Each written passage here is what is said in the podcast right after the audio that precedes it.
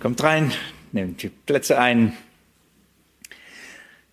Wir beschäftigen uns gerade mit der Frucht des Glaubens, die unsere Heilsgewissheit fördert, beziehungsweise die unsere kind, Kindschaft Gottes bestätigt. Aus dem zweiten Petrusbrief, Kapitel 1, äh, die Verse 5 bis 9, gibt Petrus ähm, sieben Paare ähm, an und zeigt uns die Dinge, die, ja, in denen in denen wir uns befleißigen sollen, die in unserem geistlichen Leben, in unserem Glauben zunehmen sollen, um eben diese kind, Kindschaft Gottes zu bestätigen und die Heilsgewissheit zu fördern. Diese sieben Paare, ich lese sie uns vor, ab Vers 5 bis Vers 9, damit, sie, damit wir sie nochmal im Ohr haben. 2. Petrus Kapitel 1 ab Vers 5. Eben deshalb wendet aber auch ihr allen Fleiß auf und reicht in eurem Glauben die Tugend, in der Tugend aber die Erkenntnis, in der Erkenntnis aber die Enthaltsamkeit, in der Enthaltsamkeit aber Aussagen, in dem Aussagen aber Gottseligkeit oder Gottesfurcht, in der Gottesfurcht aber Bruderliebe, in der Bruderliebe aber die Liebe. Denn wenn diese Dinge bei euch vorhanden sind und zunehmen, lassen sie euch im Hinblick auf die Erkenntnis unseren Herrn Jesus Christus nicht träge und nicht fruchtleer sein. Denn bei wem diese Dinge nicht vorhanden sind, der ist blind kurzsichtig und hat die Reinigung von seinen früheren Sünden vergessen. So, in diesen Versen haben wir diese sieben Paare, in die, die wie, wie eine ja, wie an eine Perlenkette aneinander gereiht sind. Diese sieben Paare beschreiben diese Dinge, in denen wir unseren Fleiß anwenden und aufwenden sollen, uns da die richtigen Prioritäten setzen sollen. Darüber haben wir in den letzten Bibelstunden nachgedacht oder ja, habe ich versucht, euch aufzuzeigen, dass das Wort Gottes uns damit hineinnimmt in, in diese Pflicht, da die, diese Gabe, an, die, die Dinge, die uns geschenkt sind, die anzu, in, im Eifer anzureichern, in diesen Dingen zuzunehmen. Ähm, es gibt eine, eine innere Logik, wie, sie, wie diese Dinge zusammen ähm, aufgestellt sind. Und das ist ganz bewusst in dieser Weise hier auch so angeführt. Es beginnt mit dem Glauben und dann sagt Petrus, dass in unserem Glauben wir einen Fleiß daran setzen sollen, eben eine Tugend darzureichen. Und dann ähm, sagt er aber, um, um diese Tugend in unserem Glauben darreichen zu können, brauchen wir etwas anderes dann noch dazu. Und dann spricht er, dass wir zum Beispiel, dass wir dann die Erkenntnis brauchen. Und, um, und die Erkenntnis braucht auch ebenfalls. Und dann redet er von der Enthaltsamkeit. Und die Enthaltsamkeit braucht auch etwas. Und sagt, dann redet er von Aussagen. Und so läuft das ineinander. Also diese Dinge, in denen wir uns befleißigen sollen, ähm, die sind ineinander verschachtelt. Die, die, die, da gibt es eine, eine innere Abhängig zur, Abhängigkeit zueinander.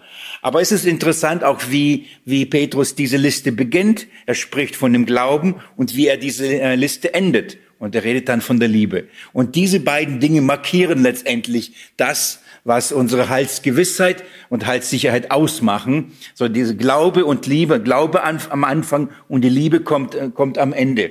Und wenn wir da durchgearbeitet haben, möchte, werde ich euch zeigen, warum oder vielleicht will ich das jetzt schon mal kurz anschneiden. Schaut mal, wenn wir, wenn wir anfangen und wir haben das erste Paar schon miteinander angeschaut und dann gehen wir sofort fort und gucken uns die einzelnen Dinge an, so baut es aufeinander auf und interessanterweise, obwohl wir fortschreiten und so, uns von einem Begriff zum nächsten durcharbeiten, ist es geistlich gesehen immer wieder, ist ein Rückschritt. Also wir gehen immer wieder zurück, zurück, zurück und wir kommen zu dem Eigentlichen worauf es eigentlich wirklich ankommt.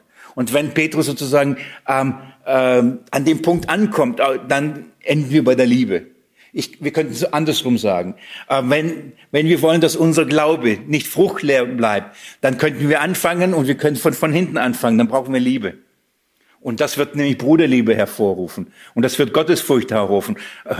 Und so, so könnte man diese Liste in gewisser Weise von hinten ähm, anfangen bei der Liebe und das, und das würde uns hinführen und letztendlich würden wir bei der Tugend kurz noch stehen bleiben und dann bei unserem Glauben enden.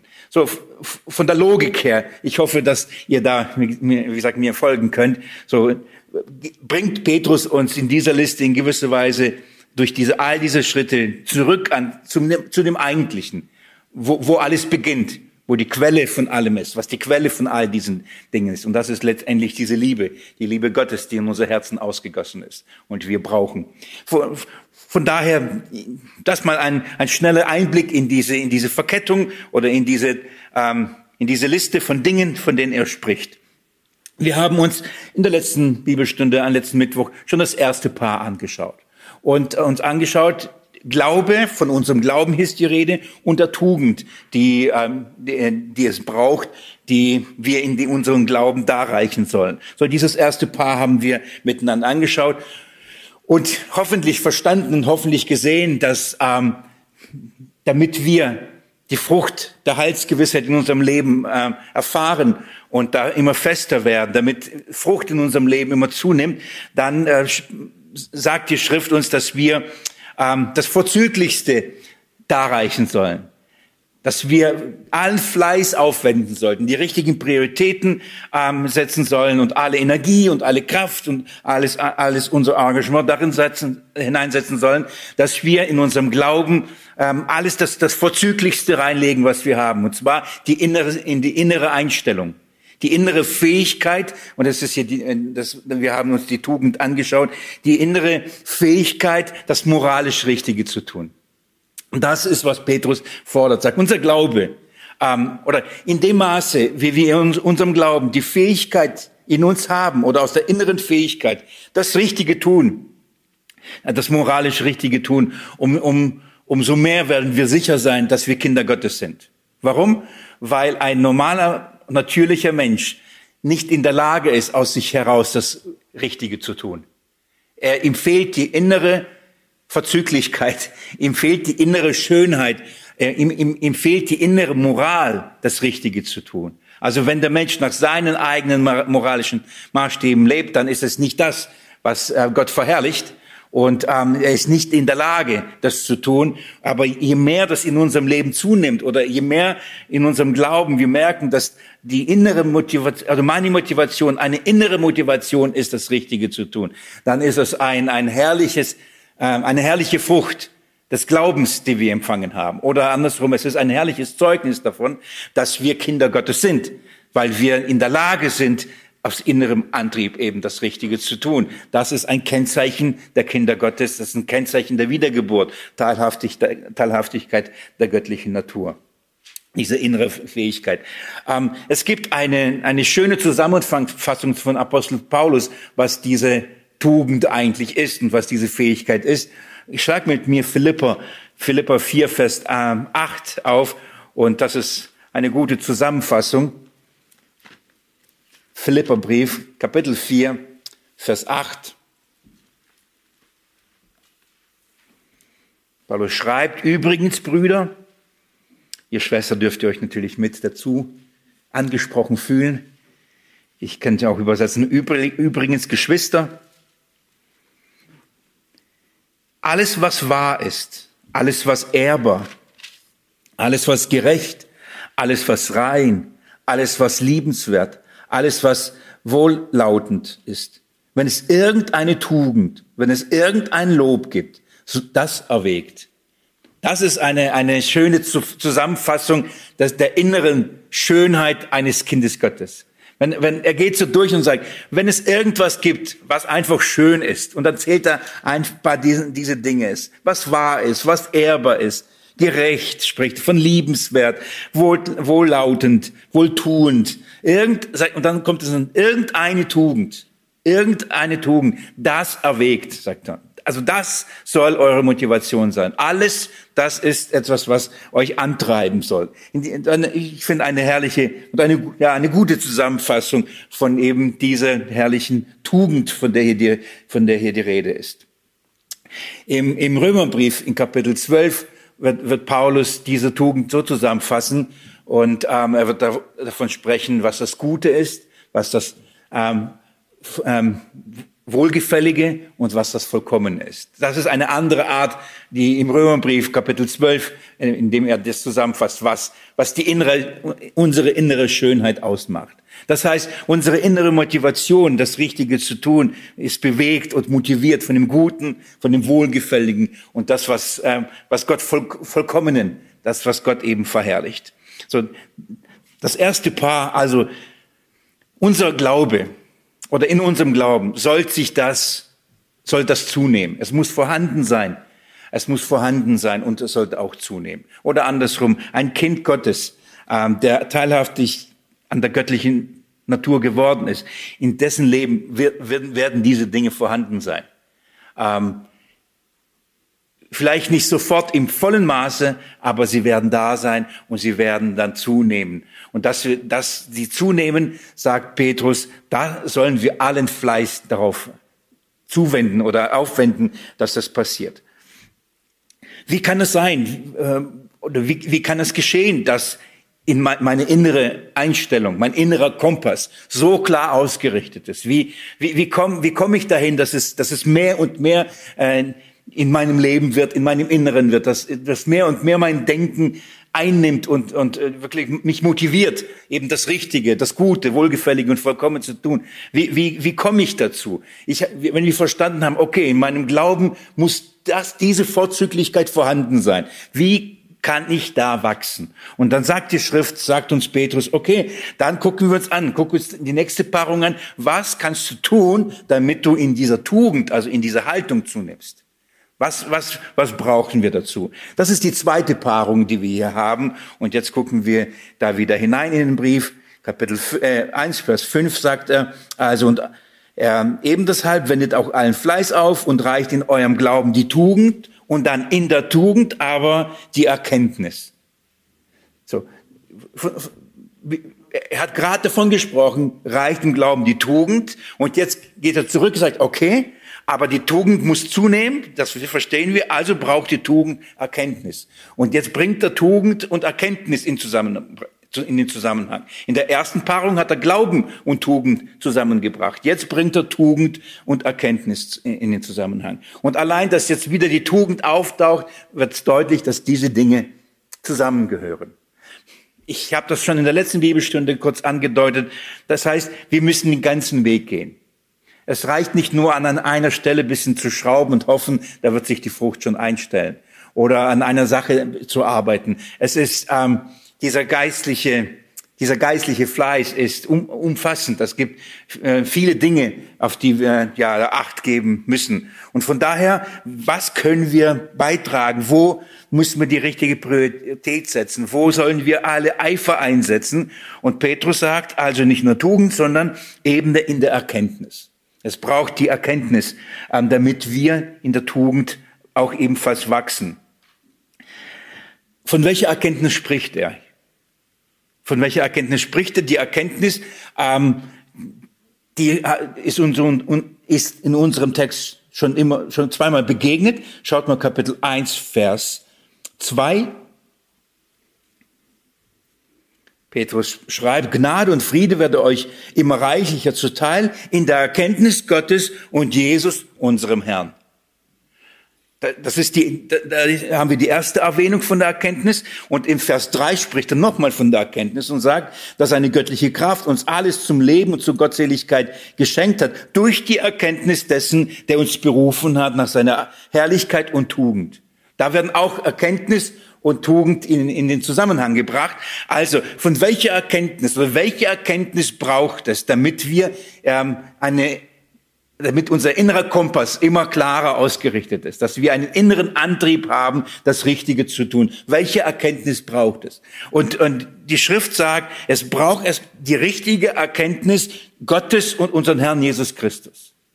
Das richtige Verständnis von Gott in dem, was er ist und getan hat in Jesus Christus. Das braucht es, damit wir ein, eine richtige innere Motivation und eine richtige ähm, Haltung ähm, äh, haben. Darin gilt es, mit Fleiß sich ähm, zu engagieren. Da, darin gilt es, ähm, richtige Prioritäten zu, zu setzen. Das heißt, damit wir einen richtigen, dass wir eine richtige innere Einstellung haben, müssen wir uns befleißigen. Und zwar was? In der Erkenntnis Gottes und in der Erkenntnis Jesu Christi zu wachsen. Liebe Geschwister, das ist etwas, was wir schon in zahlreichen Bibelstunden, was wir in zahlreichen Predigten, verschiedenen Seminaren und auf verschiedene Arten und Weise immer wieder betrachtet haben über die Lehre des Menschen, dass der Mensch von sich aus erstmal nicht in der Lage ist, Gott zu erkennen. Dazu ist er nicht fähig So, er ist verfinstert ähm, am Verstand, er ist verblendet am Verstand, er mangelt der Herrlichkeit Gottes, kann Gott in dieser Weise nicht erkennen, kann Gott in seiner Herrlichkeit nicht sehen. Und darum lebt er in der Finsternis, lebt seinen Begierden und seinen Gedanken hinterher und tut die Dinge, die ihm gefallen. Das haben wir auch hier schon oft gelesen, im Epheserbrief nachgeschaut. Und das ist die Ausgangssituation. Aber ähm, wir reden jetzt hier von, von Kinder Gottes, die durch die Erkenntnis Gottes wiedergeboren worden sind, die durch den Glauben wiedergeboren worden sind und eben die Erkenntnis erlangt haben. Von dieser Erkenntnis reden wir. Diese Erkenntnis des wahren Gottes in Jesus Christus. Gott, in, in, Gott der Mensch wurde und all das, was er in Jesus Christus vollbracht hat. Das ist die Erkenntnis, die in uns die Tugend schafft. Das ist die Erkenntnis, die uns diese Tugend fördert, die dann, die unseren Glauben so vorzüglich macht, die unseren Glauben so kostbar macht, die unseren Glauben so, so wertvoll macht. Die, die, die Tugend, die braucht diese Erkenntnis, die richtige, die richtige Erkenntnis des Herrn Jesus Christus und seines Erlösungswerkes. Was hat er da getan? Was ist passiert? Was ist das Neue in ihm? Ich, ich werde euch gleich zeigen, warum das so wichtig ist, aber ähm, damit wir in der Tugend wachsen, brauchen wir die richtige Erkenntnis. Ohne richtige Erkenntnis kein, keine innere Motivation und kein innerer äh, Ansporn, Ansporn, das Richtige zu tun. Von, also was ist das? Was müssen wir erkennen in Jesus Christus? Was was gibt uns da die richtige Ausrichtung? Ich, ich nehme euch ähm, in, in ein paar alte bekannte Stellen wieder hinein und als Erinnerung nochmal daran und dann eben die Ausrichtung. Geht mal mit mir in den Römerbrief. Nee, vielleicht zuerst, vielleicht ist es sogar zuerst besser, wenn ihr in den zweiten Korintherbrief mit mir geht. In den zweiten Korintherbrief. Vers 3. Nee, nicht Vers 3, Kapitel 3. Zweiter Korinther Kapitel 3. Wir erinnern uns, in diesem Zusammenhang spricht Paulus von der Herrlichkeit des neuen Bundes, der weit herrlicher als eben die Herrlichkeit des alten Bundes.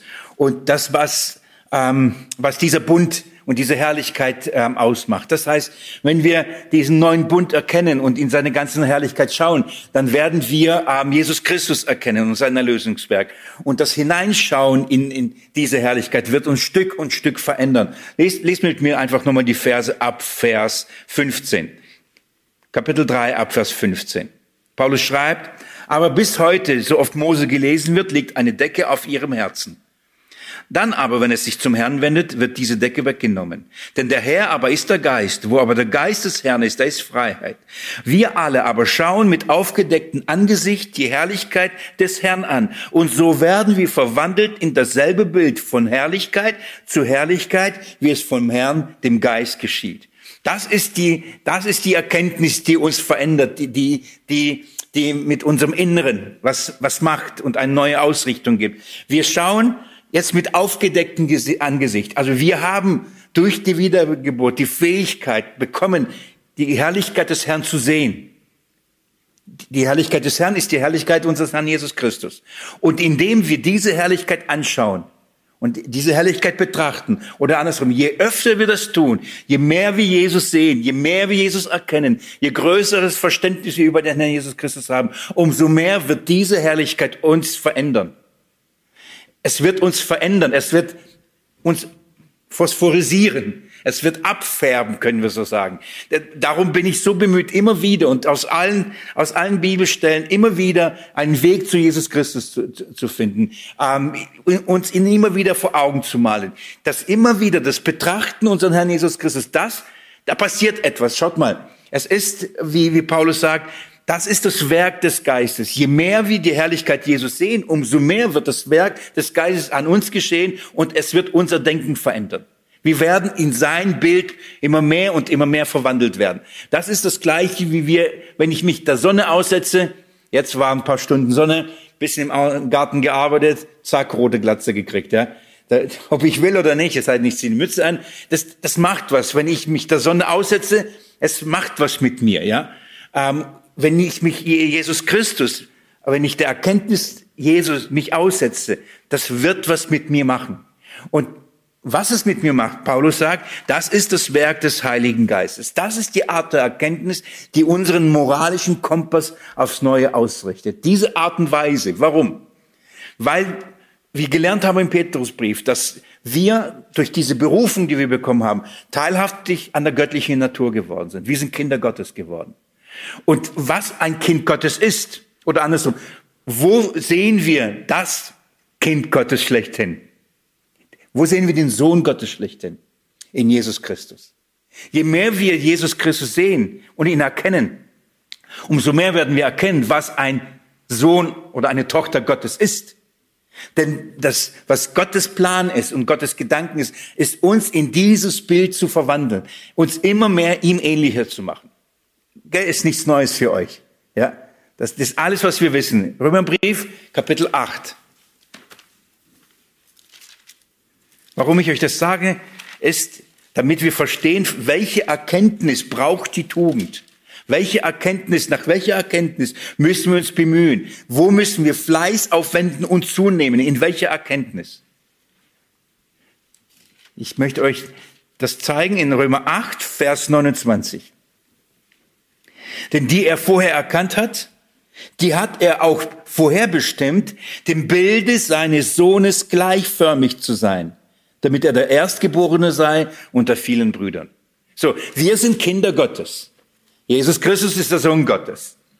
Und jetzt redet das, die Bibel in einem Bild, dass ähm, Gottes Plan ist, uns so zu machen, wie Christus ist, uns in sein Bild zu verwandeln, damit er der Erste unter vielen Brüdern ist. So, die Erkenntnis, die wir brauchen, ist, wie ist Jesus Christus?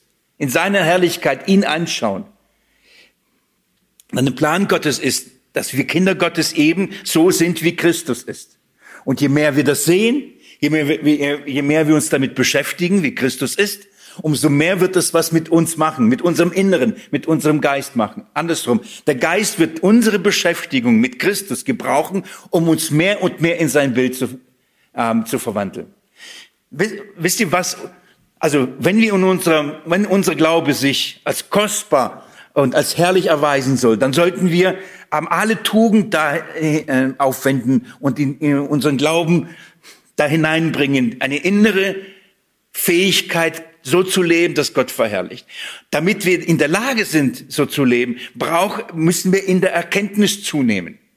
Und der Fleiß, den wir aufbringen müssen, die, die richtige Prioritäten, die wir setzen müssen, wir müssen uns mit Jesus Christus beschäftigen. Wir müssen uns nicht mit religiösen Dingen beschäftigen. Mit, ähm, das ist, wenn wir davon immer reden, Christus zentriert. Wenn wir sagen, wir wollen Christus schauen, egal in welche Bibelstelle, egal in welchem Zusammenhang, wir wollen permanent Christus euch vor Augen malen. Warum? Weil das ist das Werkzeug, damit wir innerlich zunehmen, wachsen und immer mehr in dieses Bild verwandelt werden. Ich, ich finde, es ist, das ist ein Geheimnis ich, ich zeige euch das, worauf ich, worauf ich hinaus möchte. Schaut mal, der Weg ist nicht, sei wie Christus. Ich könnte jetzt euch eine Liste auf, äh, hinmachen, aufschreiben und ausdrucken und jedem mit nach Hause geben und dann ähm, euch sagen, was hat Jesus alles getan? Kennt ihr das? Äh, WW, WWW, glaube ich. Nein? Ich, der ein, was würde Jesus tun, glaube ich, auf, auf, auf Deutsch. So. so, man trägt so ein Bändchen und da wird man daran erinnert, was würde Jesus tun. Eigentlich ein guter Gedanke an sich selbst. Ähm, der Punkt ist der, man kann sich eine Liste machen und sagen, okay, in der Situation würde Jesus das machen, in der Situation würde Jesus das machen, in der Situation nicht. Also musst du so handeln, musst du so handeln, musst du so handeln. Das ist nicht der Weg, wie wir verwandelt werden. Das ist nicht die Art und Weise, wie, wie, wie die Verwandlung nach einem neuen Bund ist. Zehn Schritte, um wie Jesus zu werden. Zehn Gesetze, als Christ zu handeln. Das ist nicht die, die, äh, der, der, die Tugend des neuen Bundes. Das ist nicht der moralische Kompass des neuen Bundes. Wir werden sehr schnell an unsere Grenzen da kommen. Wir würden nur sehen, okay, so ist Jesus, wir gucken uns an, so bin ich nicht, das war's. Jegliche Motivation wird fehlen. Das, das kann ja nie erreichen. Das Geheimnis ist etwas anderes. Und ich möchte euch das in Römer 12 zeigen. Samuel hat euch ja am Sonntag in Römer 12 ja mit hineingenommen. Also ist der Text frisch. Aber er hat über die nächsten Verse gesprochen. Ich spreche, zeige euch nochmal die ersten zwei Verse. Römer 12, auch gut bekannt, richtig? Ich ermahne euch, nun äh, Brüder, durch die, also ab Vers 1, richtig? Römer 12 ab Vers 1. Ich ermahne euch nun, Brüder, durch die Erbarmungen Gottes, eure Leiber darzustellen als ein lebendiges, heiliges, Gott wohlgefälliges Opfer. In gewisser Weise ist das auf der, auf der anderen Seite ausgedrückt. Okay, aufgrund dessen, was wir in, in Christus sind, was Gott uns mit Jesus Christus geschenkt hat, ist diese, diese Bitte, gebt euch Gott zur Verfügung, stellt euch Gott zur Verfügung, äh, gebt, ich, gebt euch ihm hin. Und jetzt, ähm, letztendlich um dieses Leben, in dieser Tugendhaftigkeit zu leben. Wie kann das passieren oder wie soll das passieren? Wie kommen wir dazu, so ein Opfer für Gott zu sein? Petrus, äh, Paulus schreibt, er sagt, und seid nicht gleichförmig dieser Welt, sondern werdet verwandelt durch die Erneuerung eures Sinnes, Denkens. So, Paulus sagt, seid nicht gleichförmig wie dieser Welt, sondern wir sollen gleichförmig wie wer sein? Wie Jesus Christus. So, wir sind dazu berufen, in sein Bild verwandelt werden, gleichförmig, gleichförmig mit seiner, seiner Herrlichkeit zu werden.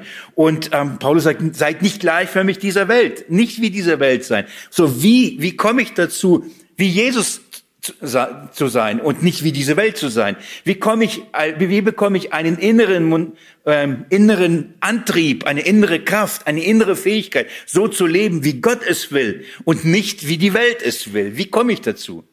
Und die, die, die Antwort ist, du brauchst neues Denken. Das Geheimnis ist Erkenntnis, Verständnis. Du brauchst ein neues Verständnis. Zum Beispiel, was gut ist. Du brauchst ein neues Verständnis was wohlgefällig ist. Du brauchst ein neues Verständnis, was vollkommen ist. Du brauchst ein neues Denken. Denn du, dein Verständnis von gut, nicht gut, gerecht, nicht gerecht, schön, nicht schön, ist, ist von der Welt. Es ist anders. Es ist nicht das Gleiche, was Gott über diese Dinge denkt. Du brauchst ein neues Denken. Und wie bekommt man das? Wie kriegt man das hin? Habt ihr versucht, mal euer Gedanken oder euer Denken zu verändern? Wir kommen immer das gleiche Dilemma, gell? Was ich nicht will, das will, tue ich nicht, und was ich tun will, das tue ich nicht. In dieses, wir merken, okay, das, das, wie kommen wir dazu? Hier ist das Geheimnis für mich äh, wirklich eine herrliche, eine herrliche Verheißung oder eine, ein herrlicher Weg. Seid nicht gleichförmig diese Welt, sondern werdet verwandelt. Das Geheimnis ist, werdet verwandelt. Ich kann, wir können es so übersetzen. Lasst euer Denken ändern. Wo, was ist dein und mein Beitrag? Was ist dein und mein Beitrag in der Erkenntnis? Wer kann von uns Erkenntnis schaffen? Wer kann das richtige Denken? Die Tugend, die, die wir darreichen sollen, braucht richtige Erkenntnis. Die Erkenntnis Gottes, die Erkenntnis Jesu Christi. Die Erkenntnis seines Willens, des Guten, Wohlgefällen und Vollkommenen. Wer von uns kann das denken? Wer kann diese Erkenntnis haben? Der Fleiß, den wir aufbringen sollen, ist, die Anstrengung, die wir an, äh, aufbringen sollen, ist, unser, äh, unsere Erkenntnis, unser Denken verändern zu lassen. Die Anstrengung ist nicht, denk anders, denk anders, denk anders. Oder denk nicht dran, denk nicht dran. Ihr wisst, was, was automatisch passiert. Bloß nicht dran denken. Steht riesengroß vor uns. Oder Liebe denken, Liebe, gut sein, gut sein. Das funktioniert nicht lang. Das ist nicht der Weg. Der Weg ist, lass dein Denken ändern. Und wisst ihr, was der erste Schritt dazu äh, notwendig ist? Anzu einzugestehen, dass man falsch denkt. Wenn ich, wenn ich nicht begreife, hey, ich denke über diese Dinge nicht richtig. Ich habe da eine falsche Vorstellung oder das ist meine Denkweise entspricht nicht dem Maßstab Gottes. Mein innerer Kompass entspricht nicht dem Willen Gottes. Mein innerer Kompass ist nicht das, was Jesus widerspiegelt. Die, die Entscheidungen, die ich treffe, die Fähigkeiten, die ich aufbringe, es widerspiegelt nicht Jesus. Das, das ist der erste Schritt, das einzugestehen. Ich muss da, ich brauche da ein, ein, ein neues Verständnis. Ich brauche ein neues Denken. Das ist das Erste. Und dann Lasst es ändern. Hier steht nicht und ändert euren Sinn. Das kann keiner. Lasst es ändern. Das ist das Geheimnis des neuen Bundes. Das ist das Geheimnis. Lass dein Denken verändern. Und ich muss sagen, diese Frage musst du beantworten. Und da musst du richtige Prioritäten setzen und allen Fleiß da aufsetzen. Die musst du mit dir, mit dir selber ausmachen. Bist du bereit oder nimmst du an, dass dein Denken sich verändern muss? Oder sagst du, eigentlich finde ich es schon gut, wie ich denke. Klar, die sagen, das ist nicht richtig. Ja, eigentlich weiß ich auch, in der Bibel steht auch was anderes. Aber ich finde es gut. Ja, die, die lehren das und äh, in dieser Religion vielleicht, aber grundsätzlich finde ich es nicht schlecht. Warum soll das schlecht sein? Warum soll dieser Kompass falsch sein? Wenn, wenn, wenn diese Haltung da ist, dann, dann war es das schon. Es, ist, das, es, es beginnt mit dem Eingestehen, ich brauche da ein neues Verständnis. Und darum führt auch Gott uns diesen Weg erstmal in diese Krise hinein, dass wir merken, mit unserem Verständnis, mit, mit unserem Denken kommen wir nicht weit. Und dann kommt das nächste und dann die Bereitschaft, okay, Herr, verändere mein Denken. Das ist das nächste. Dann verändere es. Mach dein Denken zu meinem Denken. Mach deinen Willen zu meinem, meinem Willen. Lass mich das so erkennen, das so sehen, wie, was du siehst und was du erkennst. Das ist das ist, das ist dein Fleisch. Verändere es. Und jetzt, und das dritte, und dann haben wir schon klassisch drei Punkte. Wie kann es passieren? Ich muss mich dem Reden, dem Willen Gottes aussetzen. Damit Erkenntnis entsteht, muss ich die Herrlichkeit Jesus schauen. Ich will so, äh, so formulieren. Wenn du zu faul bist, um die Bibel zu lesen, wenn du zu müde bist oder ähm, kein Interesse hast, dir eine Predigt anzuhören, eine Auslegung des Wortes Gottes, wenn es der Weg dir zu schwer ist, unter das Wort Gottes zu kommen, auf welche Art und Weise auch immer, dann brauchst du dich nicht wundern, wenn dein Denken in diesen Dingen nicht verändert wird, weil du ja du ähm, du nicht die Herrlichkeit schaust oder andersrum. Und ich, ich hoffe, ihr könnt euch daran noch erinnern. In der Einleitung zu diesen Versen sprach ich, was der Grund dafür ist, dass viele Christen keine Heilsgewissheit haben. Und ich habe darüber gesprochen, dass sie unter einer, unter einer Lehre stehen, die ihnen immer ähm, sagt, was du tun musst oder dass sie Sünder sind, dass sie verloren gehen. Das heißt, wenn, wenn du nicht unter einer, einer Lehre bist oder unter einer Verkündigung des Wortes stehst, die dir diese, die Christus vor Augen malt und die, die Kraft des Evangeliums aufzeigt und die, die Gnade Gottes und seine Allgenügsamkeit, dann kannst, dann bekommst du nicht die Erkenntnis, oder dann siehst du nicht die Herrlichkeit, die dich verwandelt. Du musst schon in das richtige Licht schauen, um verwandelt zu werden. Also erstmal die, überhaupt die Grundbereitschaft, okay, ich brauche Verwandlung, dann die, die, die, die Bitte, und Herr, verändere mich, und dann sich dem auch aussetzen. Man kann nicht sagen, Herr, verändere mich, und, ähm, und der Herr sagt, okay, würde ich gerne machen, möchte ich gerne machen. Und ähm, aber man bleibt dann sitzen, sag ich mal, und wendet keinen Fleiß auf, wie Petrus. Äh, man setzt keine Prioritäten, beschäftigt sich nicht mit dem Wort Gottes, in welcher auch, Form auch immer. Ihr versteht, worauf ich hinaus möchte? Dann, dann braucht man sich nicht wundern, wenn das Denken sich nicht verändert. Wenn man Tag ein, Tag aus mit sich mit Dingen beschäftigt, gedanklich, die nichts mit der Herrlichkeit Jesu zu tun haben, wie soll mein Denken verändert werden? Wenn ich morgens aufstehe und das Erste, was ich denke, mein Hobby, mein, mein Auto, mein Haus, mein Garten, meine Kinder, mein, was weiß ich, mein Verlangen, wenn, wenn das permanent mich beschäftigt und ich diesen Gedanken permanent nachgehe und ich kaum Zeit finde, die Herrlichkeit Jesu zu sehen, wie soll es mich verwandeln? Ich hoffe, ihr, ihr versteht den Unterschied. Wir können uns nicht verwandeln. Wir werden verwandelt. Wir können keine Erkenntnis schaffen, die wird uns gegeben. Aber was an uns liegt, ist, wir müssen uns dem aussetzen, damit wir diese Erkenntnis bekommen. Das ist, ähm, wenn, wenn, wenn es darum geht, was, was ist mein Beitrag? Wo, wo sollen wir allen Fleiß, alle Anstrengungen daran an, ähm, einsetzen? Die Herrlichkeit Jesu, die Herrlichkeit Gottes im Angesicht Jesu zu sehen da allen Fleiß dran setzen. Und ich, ähm, das ist das Zeugnis der Schrift. Das ist, ist nicht etwas, was ich euch verspreche oder auch versprechen muss, sondern in dem Maße, wie euch diese Herrlichkeit aussetzt, in dem Maße wird sie euch, wird sie euch verwandeln, wird sie euch ver verändern. Und es wird, ähm, es wird sich widerspiegeln. Interessanterweise ähm, wird es so sein, dass andere Menschen es merken werden. Die werden es merken. Die werden, ich, ich sage so, ihr werdet Komplimente bekommen, dass sie, wenn sie euch begegnen, in gewisser Weise auch Jesus begegnen. Dass sie in eurem Leben das Leben Jesu sehen werden. Und das ist nicht so, weil wir nur rumrennen und, und, und, und stolz drauf sind, sondern es wird uns verändern. Ich will mit einem negativen Beispiel äh, sagen. Ich, ich merke kaum, dass ich zunehme. Irgendwann mal gibt es Momente, da sagt man es mir oder meine Waage offenbart es mir. Und dann merke ich, oh Mann, tatsächlich, hab's gar nicht gemerkt. Wie ging das? Ja, ich, ich, manchmal wünsche ich mir, dass wir so schlagartig funktionieren. Da würde ich vielleicht konsequenter sein. Aber der Punkt ist, äh, man verändert sich und, und man, es gibt so bestimmte Momente und dann, und dann, dann, ah, tatsächlich, Halleluja, zugenommen. Ja. So, wir werden, je mehr wir geistliche Nahrung zu uns zunehmen, umso mehr wird Christus in unserem Leben oder der Geist zunehmen. Und das wird uns verändern. Wir bekommen eine geistliche Figur. Die Bibel spricht davon, dass wir geistlich wachsen werden, dass wir geistlich innerlich zunehmen werden. Davon spricht die Bibel. Ja.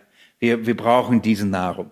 Also in, diesem, in dieser Weise spricht Petrus über diese Paarung und sagt, okay, damit wir die Vorzüglichkeit einer inneren Haltung mit einem, einem richtigen moralischen Kompass in uns haben. Das heißt, Nochmal, das, was uns antreibt, aus uns selber herauskommen muss und nicht von außen auf Druck von uns eingeredet wird, das musst du tun. Das muss, unser Glaube muss selber das hervorbringen können. Aus uns heraus ähm, sein. Muss, müssen wir diesem Inneren die Nahrung dazu geben. Wir müssen die Herrlichkeit Jesu erkennen, seines Wesens an, ähm, immer mehr ihn sehen und sein Wesen mehr und mehr erkennen und dann werden wir dazu verwandelt. Geht mit mir noch mal einmal in Kapitel ähm, in Epheser 4. Ich möchte das noch ganz kurz damit euch ähm, belegen. Epheser 4. In diesem Abschnitt spricht Paulus auch darüber, dass eben Menschen, die, die keine Kinder Gottes sind, eben verfinstert sind und die, die Herrlichkeit Gottes nicht schauen können und dementsprechend einen Lebenswandel an den Tag legen. Und dann aber spricht er von uns, ähm, die wir Kinder Gottes, schaut mal, ich lese ab Vers 17 vielleicht. Dies nun sage und bezeuge ich im Herrn, dass ihr nicht mehr wandeln sollt, wie auch die Nationen wandeln, in Nichtigkeit ihres Sinnes. Nochmal, das ist, das ist der normale Mensch. Er wandelt, er lebt, und, ähm, und das kommt aus dem Unverstand seines Denkens, könnte man übersehen. Nichtigkeit seines Sinnes. Er ist verfinstert, so erklärt Paulus gleich weiter. Er ist verfinstert am Verstand, entfremdet im Leben Gottes. Also er hat kein Leben in sich selbst. Er hat kein göttliches Leben. Er ist nicht teilhaft der göttlichen Natur.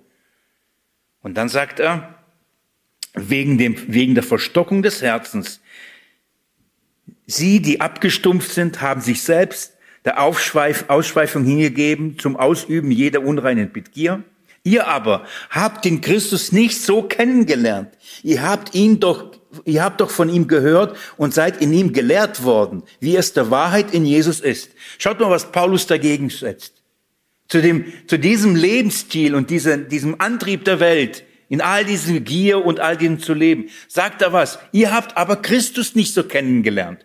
Euch wurde Christus doch ganz anders vor Augen gemalt. Man hat doch euch Christus ganz anders gelehrt. Schaut mal nicht, und ihr aber sollt so sein. Und da kommt ein Katalog. Sondern Paulus erinnert, so was, wie habt ihr Jesus gesehen? Das ist, das ist die Art und Weise, wie Paulus ähm, den, äh, den moralischen Kompass ausrichtet. Auf Christus schauen. Und dann sagt er, Ihr habt Christus nicht so kennengelernt, ihr habt ihn doch ähm, gehört und seid in ihm gelehrt worden, wie es der Wahrheit in Jesus ist, dass ihr, was den früheren Lebenswandel angeht, den alten Menschen abgelegt habt, der sich durch die Begier betrügerischen Begierden zugrunde richtet, dagegen erneuert werdet in dem Geist eurer Gesinnung. So, welche Erkenntnis muss zunehmen? In welcher Erkenntnis sollen wir uns befleißigen? Welche Erkenntnis soll immer, immer größer bei uns werden? Erstens, wir sind mit Christus dieser Welt und, und dem Fleisch gestorben. Wir sind mit Christus gestorben. Der alte, die alte Natur ist gekreuzigt. So, diese Erkenntnis brauchen wir. Der, der, der alte Mensch mit seinem alten Kompass, der ist tot. Der ist gerichtet. Lieber Freund, wenn du aber sagst, hey, aber ich will nicht, dass er tot ist, dann stimmt was nicht. Ne? Der ist nicht todeswürdig. Also wenn du selbst über deinen alten Menschen nicht dieses Urteil sprechen kannst, ja, er, er muss mit Christus gekreuzigt werden, dann ist er noch nicht gestorben. Da bist du auch noch nicht mitgestorben. Aber wenn du, wenn du das glaubst oder das verstehst, ja, die erste Erkenntnis, natürlich, ich, nur weg, weg damit, tot. Und dann sagt er, und dann kommt dagegen, erneuert werdet in dem Geist eurer Gesinnung. Das ist das, von, von was im Römer 12 ich gerade gelesen habe und was, was das Geheimnis ist des, des, des neuen Bundes. Wir werden erneuert in unserem Denken wie? In uns, durch den Geist. Der Geist Gottes ist der, der uns ein neues Denken gibt, Stück für Stück unser Denken verwandelt. Ich will es so formulieren. Es gab Zeiten, dann habe ich die bestimmten Sünden und Dinge geliebt und auf einmal denke ich, nein, das, das, das ist nicht gut. Ich, es gab, da habe ich für selbstverständlich gehalten und äh, Dinge zu tun, in Besitz zu nehmen, so zu reden, mich so zu verhalten. Und dann merke ich, Nein, das ist nicht, das ist nicht gut. Ich kann die Witze nicht mehr erzählen, die ich früher so gerne erzählt habe. Ich kann mich nicht in meinem Arbeitsblatt einfach so bedienen. Ist doch nur ein Kugelschreiber. Ist doch, ihr versteht, was ich meine? Irgendwann mal beginnt dann früher, das ist doch egal. Und nach und nach bekommt man ein Denken, und man sagt, das, das, das geht nicht. Das ist nicht richtig. Und nicht, weil man äh, einen Vertrag unterschrieben hat, nimmt keine Google-Schreiber mit vom Arbeitsplatz, sondern weil, weil das der innere Antrieb ist, sagt, nein, das gehört mir nicht. Und wenn es mir gut gefällt, dann gehe ich zum Chef und sage, hey, kann ich einen Stift mitnehmen? Sieht so gut aus. Sagt er, halt eine Überstunde machen. Na gut. Paulus redet davon, dass wir dass das Neue ist, dass wir durch die Erneuerung des, des Sinnes, durch den Geist verwandelt werden. Vers 24 sagte, und den neuen Menschen angezogen habt, der nach Gott geschaffen ist, in wahrhaftiger Gerechtigkeit und Heiligkeit. Und das ist die Erkenntnis. Der alte Mensch gestorben. Wir werden Schritt für Schritt erneuert durch den Heiligen Geist. Und warum? Weil wir ein neuer Mensch geschaffen, eine neue Kreatur, eine neue Schöpfung geworden sind nach wahrhaftiger Gerechtigkeit und Heiligkeit. Diese Erkenntnis, in dieser Erkenntnis müssen wir zunehmen. Diese Erkenntnis muss bei uns zunehmen, damit wir in der Tugend, damit die Tugend zunimmt. Und damit wir diese Tugend wiederum in unserem Glauben darreichen können. Könnt ihr mir vom Gedankengang folgen, um, um was es hier geht? So in, in dieser Weise. Ähm, und darum ist es so wichtig, ähm, dass wir Lehre haben. Nicht, weil lange Predigten gut sind, viele Bibelstellen wichtig sind, weil es sich so geistig anhört oder gelehrt oder so. Der, der, der Grund ist, je, je mehr Bibelstellen oder je mehr wir diese Dinge sehen in der Schrift, in so vielen verschiedenen Bibelstellen, umso mehr setzen wir uns diese Herrlichkeit aus. Je öfter wir darüber reden, umso mehr setzen wir uns diesen Dingen aus. Ich bin mir sicher, ich ho nein, das ist, ich hoffe, dass nach dieser Bibelstunde euch diese Wahrheit zum Beispiel klar geworden ist. Und ich sage, okay, ich, äh, ich brauche für meine Tugendhaftigkeit brauche ich die richtige Erkenntnis. So, das hat man verstanden. Und das, was ich jetzt, das, was ich in zwei Sätzen gesagt habe, habe ich jetzt fast in einer Stunde euch erklärt, ja. Und irgendwann mal so, ihr, ihr sagt, okay, das habe ich verstanden. Und wenn ich nächstes Mal wieder darüber reden würde, werden vielleicht ein paar von euch sagen, Willi, darüber hast du schon geredet. Und du wiederholst dich. Und wenn ihr die Bibelstunden der, der Vergangenheit anschaut, dann werdet ihr ganz viele Bibelstunden sagen, der wiederholt sich. Und auch wenn ich das jetzt nicht mache, um euch irgendwie zu langweilen, sondern was ich damit mache, ich, ich setze euch permanent diese Herrlichkeit aus. Und wisst ihr was? Ihr habt in der Fahrschule gelernt, setz einen Blinker, wenn du abbiegst Das gehört, das musst du machen, damit du die Prüfung bestehst. Man, man hat euch das alles beigebracht, wie man Auto fährt. Und das habt ihr, das wisst ihr. Aber da setzt man sich rein und dann muss man sich dran erinnern, richtig? Okay, Blinker, Schulterblick, all diese Dinge. Und, ähm, und das ist so schwierig und man ist so angespannt. Hoffentlich bestehe ich die Prüfung. Hoffentlich denke ich an alles. Das Problem ist nicht, hoffentlich weiß ich, dass ich Schulterblick und Blinken und rechts vor links und Straßenverkehrsordnung. Mein Problem ist nicht, ich weiß es nicht. Mein Problem ist, hoffentlich kann ich das in dieser Situation anwenden. Richtig? So. Wie, was macht der Fahrlehrer mit euch, damit ihr das tun, damit die Prüfung besteht? Wie viele Fahrstunden müsst ihr absolvieren? Oder habt ihr es getan? Immer wieder und die gleichen Abläufe, gleichen Abläufe, gleiche Abläufe. Und irgendwann geht es wirklich in Fleisch und Blut. Und irgendwann mal fahre ich meine Kinder zur Schule und ich habe keine Ahnung, wie ich dort ankomme. Und dann fahre ich wieder mit der Lilly und wir unterhalten uns und wo, wo fahre ich hin? Zur Schule. Dann komme ich, diese, wohin fährst du? Uh. Das, ist, das sind Automatismen. Warum? Weil wir diese Dinge, die wir kennen und die richtig sind, immer und immer wieder wiederholen. Und das, so verhält sich das im geistlichen Leben. Je öfter wir uns diesen Dingen aussetzen, die wir kennen, umso mehr gehen sie in Fleisch und Blut. Ich habe ein Riesenvorrecht. Ähm, und zwar, ich darf davon leben und, und es leben, nämlich anderen Menschen davon zu erzählen und zu lehren. Und diese Erfahrung habe ich schon gemacht, als ich noch im normalen Beruf war. Wir haben ähm, ich habe Glaubensgrundlagen mit jungen Menschen gemacht. Wir, wir trafen uns bei uns zu Hause und wir sprachen über biblische Wahrheiten. Und wisst ihr was? Je öfters ich das gemacht habe, umso mehr wurde es meins. Und das war meine erste Lehrerfahrung. Ich war darüber nicht, ich war darüber so begeistert, dass ich selbst so fest in diesen Dingen wurde. Und jedes Mal, wenn ich die eine Lektion hielt, wurde, wurde ich umso fester. Also ich habe das Bild gehabt, irgendwie wie so im Hammer ging es immer tiefer, tiefer, tiefer und irgendwann war es so fest, es war meins und, und ich, ich, hab, ich, hab, ich wusste nicht mal, woher habe ich's? Bei wem habe ich's gelesen?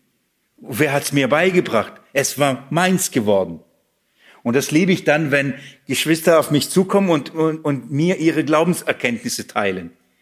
Und weißt du, Willi, was ich entdeckt habe, und ich sitze da und denke, ich kann dir sogar sagen, wann ich die, wann ich, wann ich sie dir erzählt habe, gepredigt, gelehrt habe. Aber sie reden nicht davon, das hast du mal gesagt oder so, sondern sie erzählen, als ob sie gerade selber das entdeckt haben. Das ist ihrs geworden. Und wenn das passiert, dann werde ich glücklich. Und das passiert eben durch sich immer wieder, sich den, diesen Dingen aussetzen. Und das ist Fleiß. Diesen Fleiß auf, aufbringen. Immer wieder unter das Wort Gottes zu kommen. Dann würde einer sagen, ja, das, ich habe es doch schon gehört. Und, und, und, und der Geist sagt, aber ist notwendig, dass du es nochmal hörst. Bleib dran. Hör nicht auf. Wir werden später in dieser Liste auch dann sehen, er wird darüber reden, dass wir dann ein Ausharren brauchen. Das heißt eine Kontinuität in diesen Dingen. So, das ist keine ein, ein, einmalige Geschichte, einmal erkannt und das war's, sondern immer und immer wieder diesen Dingen sich aussetzen. Und dann beginnt sich unser Innerstes auch eben da zu verändern. Ich habe noch ein paar Minuten für diese zweite, für, für diese zweite Paarung und ich will auf etwas äh, euch aufmerksam machen und etwas betonen. Ich nutze die Gelegenheit immer wieder, weil ich es für wichtig halte, dass wir da eine klare Unterscheidung, ein klares Verständnis haben. Was ist die Quelle für unser moralisches Handeln? Was ist die, der Antrieb und die Ausrichtung für unser moralisches Handeln, für uns als Christen. Was treibt mich dazu an, Dinge zu tun oder nicht zu tun? Das machen oder nicht zu machen, zu sagen oder nicht zu sagen. Was ist unser moralischer Kompass? Ich erwähne es an dieser Stelle, weil ich einfach mich damit intensiv beschäftige und immer wieder in Predigten und, und Gesprächen und, und auf verschiedene Wege und lese Neulich habe ich eine Predigt angehört und ein lieber Bruder und dann sagte, ja, wir sind nicht mehr unter dem Gesetz. Aber das Gesetz muss man aufteilen in moralisches Gesetz und ein Zeremonialgesetz. Und das Zeremonialgesetz gilt uns nicht, aber das moralische Gesetz, das gilt uns. Und wir wollen uns darin befleißigen, es zu tun. Fast Wort für Wort. Und wir wissen, wir werden versagen, aber dafür ist Jesus gestorben. Das war grob zusammengefasst die Predigt. Das heißt, der Prediger predigte über ähm, den Ansporn, Dinge zu tun und nicht zu tun, indem sagt, wir müssen uns an das moralische Gesetz äh, äh, richten. Und verkörpert zusammengefasst das moralische Gesetz in, in was? In den zehn Geboten. So, das gilt uns noch. Und dann wird gesagt, was ist der Unterschied zwischen dem alten und neuen Bund? Und, und, und man lehrt, und viele glauben das und vielleicht auch einige von euch, dass der Unterschied zwischen alten und neuen Bund ist darin, dass wir im Vergleich zum alten Bund, im neuen Bund dazu befähigt sind, jetzt das Gesetz zu halten. Dass das das Neue ist. Das Neue ist sozusagen, das Gesetz gilt immer noch, aber das Neue ist, wir, wir haben den Heiligen Geist bekommen, damit wir es halten können. Das ist nicht das neue Bund. Das ist nicht das Neue. Und das ist gefährlich. Ich will so, man, man, man, man schafft unbewusst in, in gut, ich, ich will es wirklich sagen, im Guten, im Guten, nicht im Bösen, mit guten Motiven. Man, man, man will der Herrlichkeit Gottes gerecht werden. Und man sieht auch, dass im Gesetz, das Gesetz ja heilig, gerecht und gut ist, richtig? Römer 7. Es ist heilig, gerecht und gut.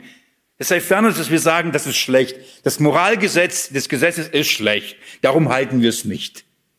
Versteht ihr? Das ist nicht der Punkt. Sondern wir sind nicht in der Lage, das zu halten. Und in welcher Form auch immer würden wir uns drunter stellen, stellen wir uns unter den Fluch und wir werden gerichtet. Versteht ihr? Dann heißt es nämlich, einmal gebrochen, dann war es das. Alles gebrochen. Ich habe aus verschiedenen Hintergründen immer wieder von dieser Kanzel rede ich darüber, weil ich will, dass das fest und klar wird.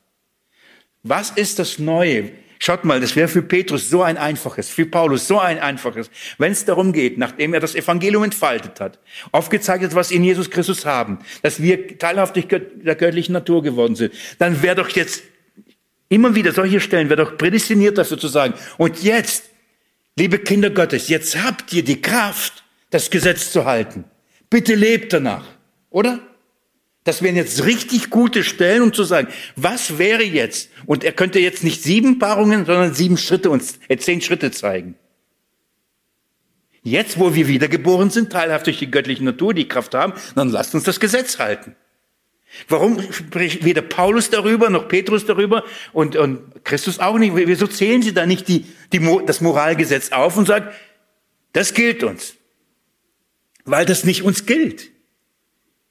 Die könnten das jetzt hier, Petrus könnte das einwandfrei hier aufführen, was wir, du sollst nicht stehlen, du sollst nicht lügen, keine anderen Götter haben und Ehe brechen, all das, was, das wäre jetzt eine gute, ein guter Moment, uns diese Tugend, den inneren moralen Kompass uns nochmal vor Augen zu malen und uns daran zu erinnern. Weißt du noch, was dein innerer jetzt, was, was der moralische Kompass ist? Jetzt das Neue ist, das Gesetz ist jetzt in dein Herz gelegt. Also hast du diesen inneren moralischen Kompass in dir.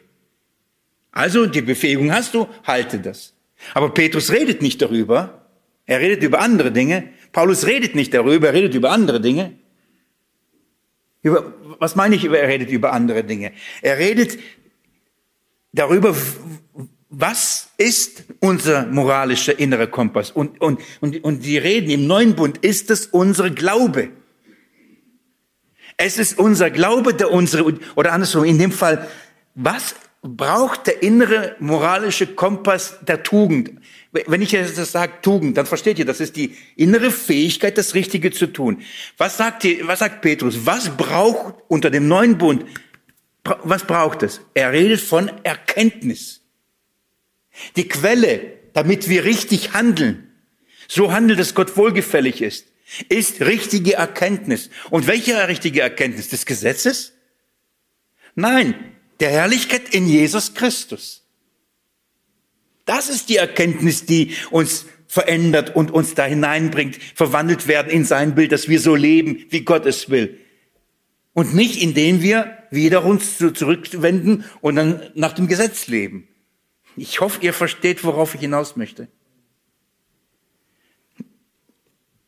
Mit diesem, in eurem Glauben, reicht die Vorzüglichkeit, reicht eine herrliche innere Haltung, eine schöne innere Haltung, mit einer Fähigkeit, das Richtige zu tun, in eurem Glauben, ja, das muss da sein.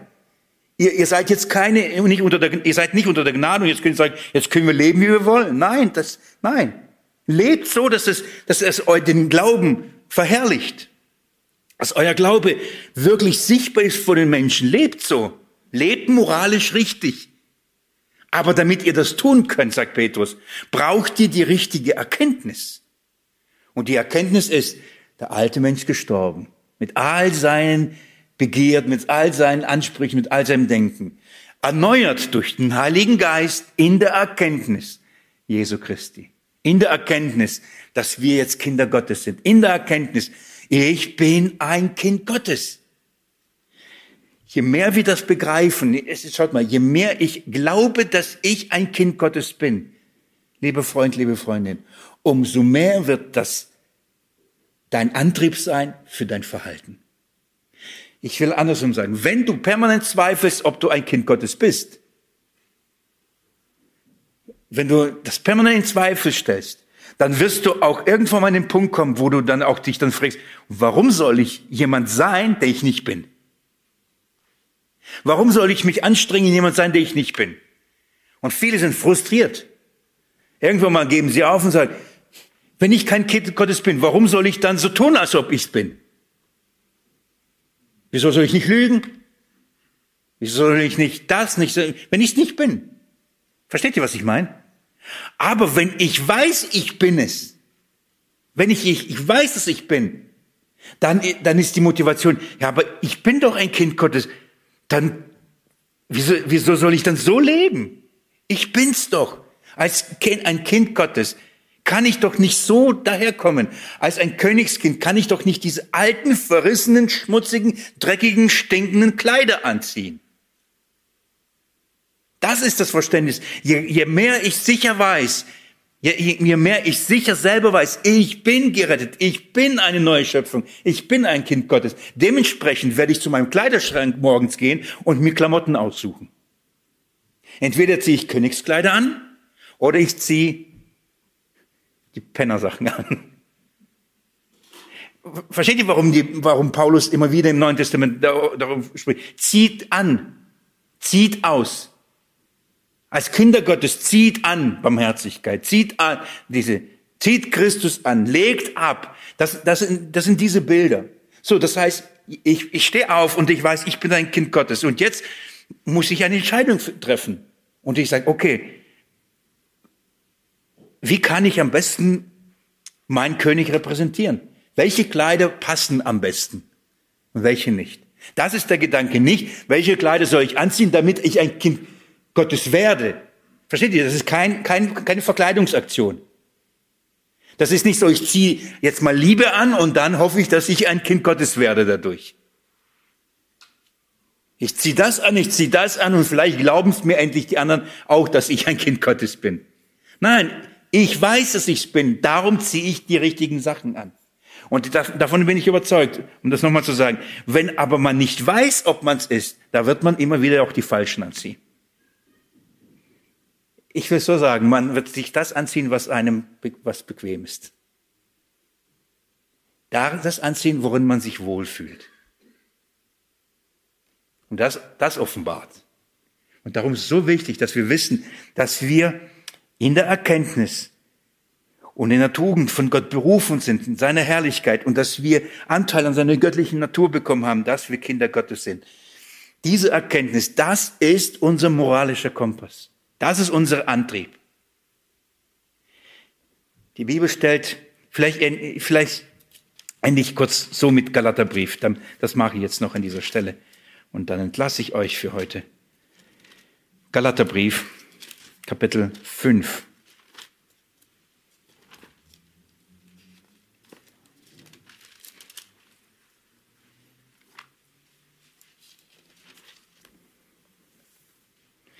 Ich, ich brauche ab Vers 1 euch das nicht vorlesen, weil wir die, die Verse sehr gut kennen. In diesen Versen macht Paulus klar, so entweder ähm, bist du unter dem Gesetz oder nicht. Wenn du dich nur unter das Gesetz stellst, fällst du aus der Gnade. Also stellt Paulus die Gnade gegenüber dem Gesetz ähm, gegenüber und dann sagt, wo, wo willst du da sein? Und dann ab Vers 13, und das ist jetzt für uns wichtig. Schaut mal, jetzt geht's und was ist unser innerer moralischer Kompass? Was ist, was ist die treibende Kraft, das Richtige zu tun? Vers 13. Denn ihr seid zur Freiheit berufen worden, Brüder. Nur gebraucht nicht die Freiheit als Anlass für das Fleisch. So. Wir sind frei. Wir sind frei vom Gesetz. Wir sind frei von der Macht der Sünde. Wir sind frei in Christus Jesus. Und diese Freiheit, die wir haben, und Paulus kommt jetzt an einen Punkt und sagt, bitte aber, gebraucht sie nicht als Anlass für Sünde. Das heißt, gebraucht nicht für das Fleisch. Das heißt, du weißt, dir ist vergeben. Du bist unter der Gnade. Jawohl. Dann komme ich auf den Gedanken, ja toll, dann kann ich sündigen und das macht doch nichts. So wie viele das Evangelium verlästern. Das ist sein Gedanke. So, äh, er sagt, nein, das bedeutet nicht, du kannst es einfach so weiterleben in der Sünde. Das ist nicht der Punkt, sagt er. Jetzt schaut mal, was, was ist die neue Perspektive? Was sagt er? Vers ähm, 14. Denn das ganze Gesetz ist in einem Wort erfüllt, in dem du sollst deinen Nächsten lieben wie dich selbst. Und wenn ihr mit mir diese Kette durchgeht beim Petrusbrief, deswegen habe ich in der Einleitung heute gesagt, da kommen wir worauf? Bei der Liebe. So, da, da, da setzen wir an. Das ist letztendlich die Kraft und das ist das Neue, das ist der, der Antrieb. Das ist, daher kommen wir her, aus dieser Liebe.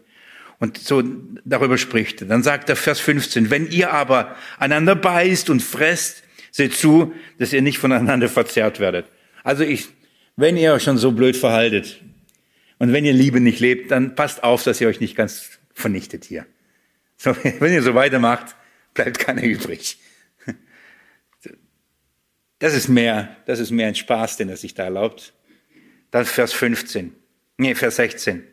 Ich, ab, ich sage aber, wandelt im Geist und ihr werdet die Begierden des Fleisches nicht erfüllen.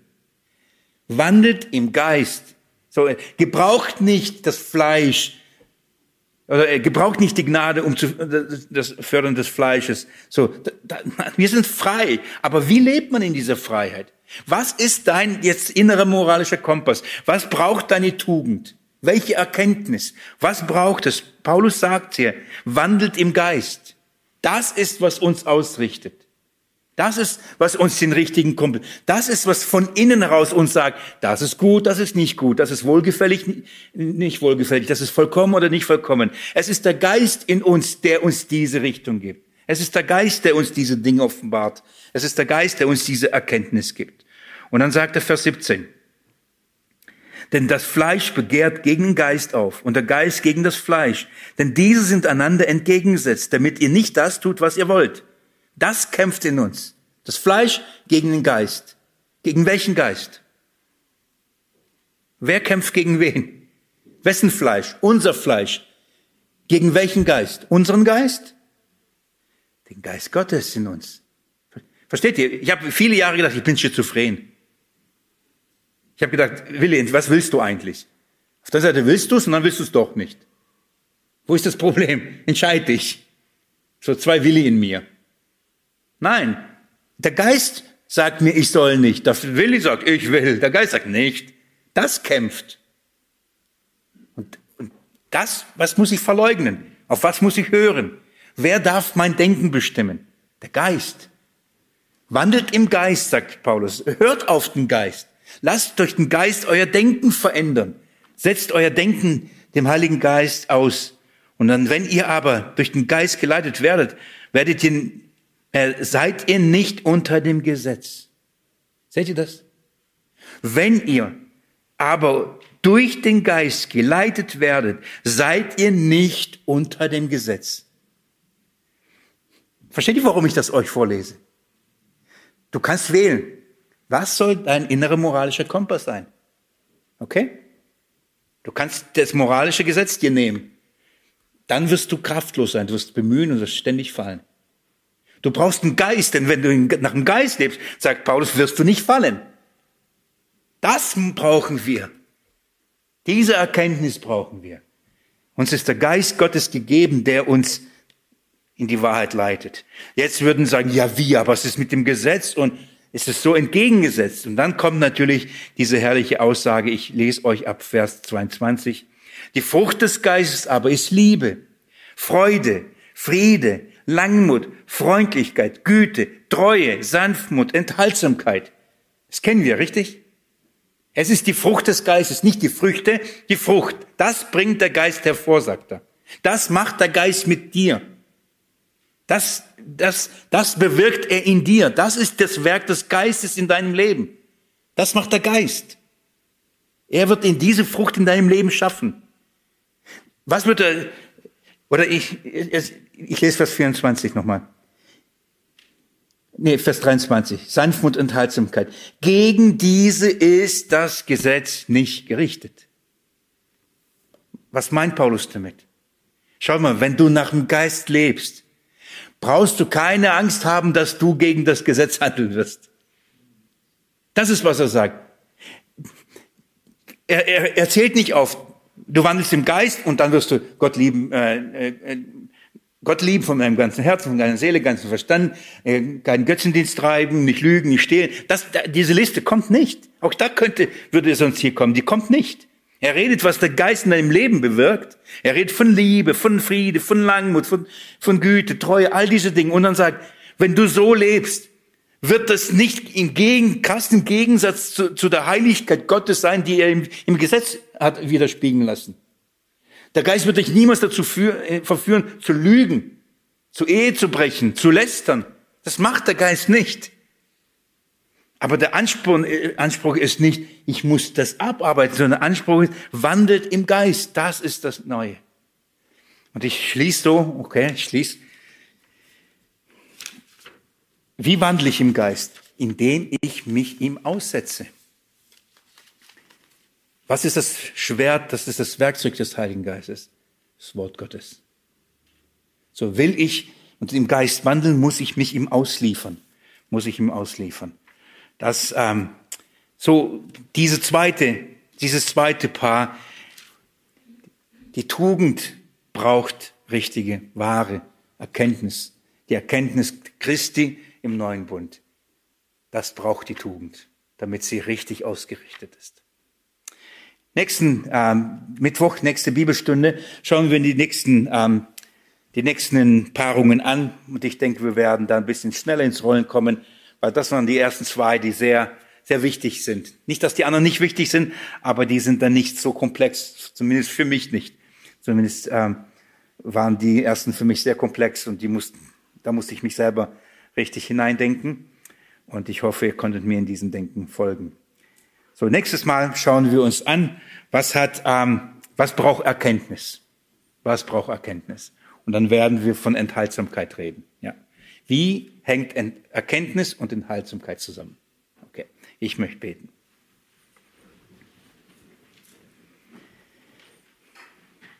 Und dich um darum bitten, Jesus Christus, dass du durch den, deinen Geist unser Denken veränderst, mein Denken veränderst. Ich will, dass du es veränderst, denn ich gebe zu, Herr, dass, äh, dass es notwendig ist, absolut notwendig ist.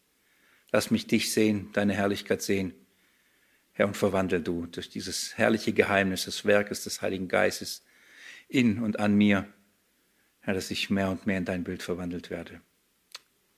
Magst du dieses Wunder an mir tun und nicht nur an mir, sondern an allen meinen Geschwistern. Amen.